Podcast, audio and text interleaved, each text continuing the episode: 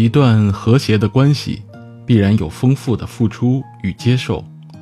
爱的关系中，付出和接受的循环被破坏，很多时候不是因为不愿意给予，而是不愿意接受。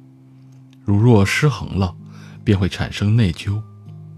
他在提醒你，你该补偿对方了。同样，对方产生内疚时，我们也要给对方机会来补偿。如果拒绝对方的补偿，内疚在对方的心中积郁，最终会转化为愤怒，想让他逃离这段关系。很多好人不喜欢问心无愧的感受，想要消除自己的内疚，要么禁止自己接受别人的付出，成为禁欲者；要么只付出不接受，只做助人者。禁欲者断绝了关系。生活中只剩下空虚，顾影自怜。他拒绝了生命，而助人者则在疯狂付出的背后，隐藏着对对方的不满和抱怨。与其让我欠你的，不如让你欠我的。丽娜便是一个完美的模范太太，里里外外的一把好手，一直以来尽职尽责，问心无愧。可是她的丈夫罗峰却感到非常有压力。想要离婚，为什么丈夫还想要离开呢？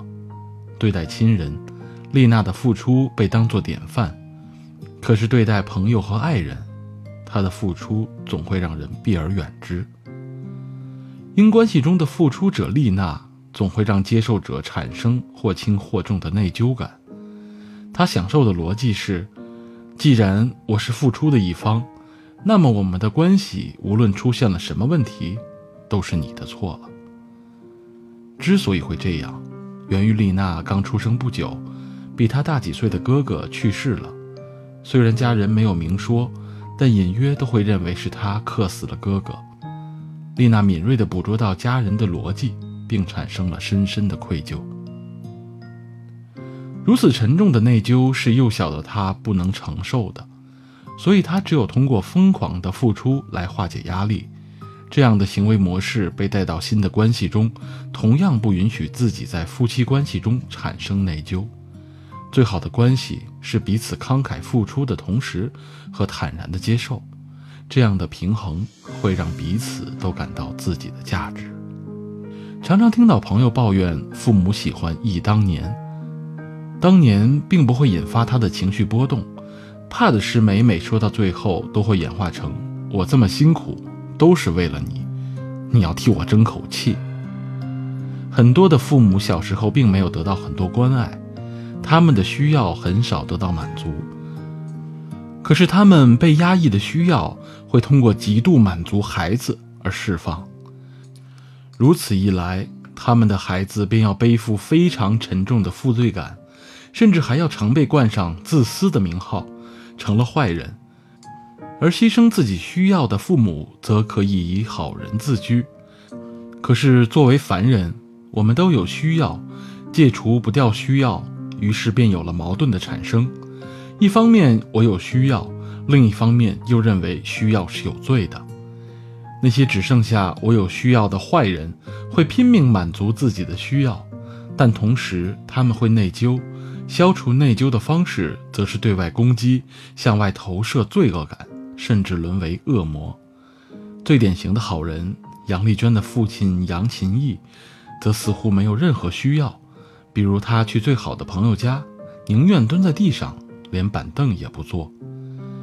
实际上，他并不是真的没有需要，而是巧妙地通过满足女儿的需要来满足自己。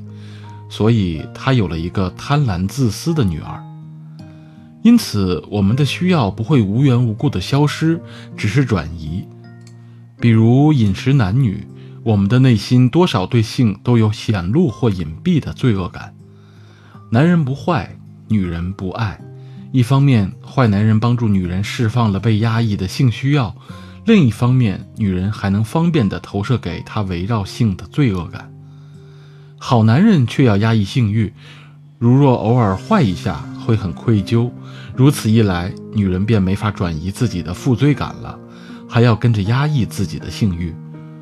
所以，现代心理学的着眼点在人际关系与需要两个主题上是有道理的。关键不是消灭欲望，而是接受欲望，并看到围绕欲望产生的负罪感，并从负罪感中走出来。一个人想与你建立什么样的关系，反映了他的内心；而一个人能与你建立什么样的模式，则是你决定的。我们的性格为何是这样的呢？它浓缩着我们童年的一切人际关系，主要是我们与父母关系的模式，还有我们与其他重要人，比如兄弟姐妹、爷爷奶奶等的关系模式。比如你与女老师的关系不错，却和女同学关系不好，极有可能是你与姐妹存在着强烈的竞争，想要获得妈妈更多的宠爱。又比如你与男老师的关系很好，却和女老师的关系很僵。基本可以推测，你与母亲的关系不好，你只是将内在母亲投射到女老师身上，结果重演了你与母亲的相处模式。自卑和自信正源于我们小时候获得爱的多少。一个人如果从父母那里得到了很多爱，他的内在小孩对内在父母的爱是充满信心的，那么长大后他更为自信。否则，无论他多么优秀，内心也是自卑的，想判断追一个人难易与否，与对方的优秀与否无关，要看童年。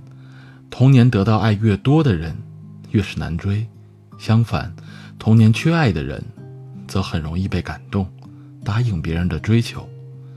但追到只是开始，自卑的人太过敏感，以后很难相处。我们可以回观自己，童年的我们是否得到足够的爱？你是自卑还是自信的？只有找到源头，才能走向真正的自我接纳。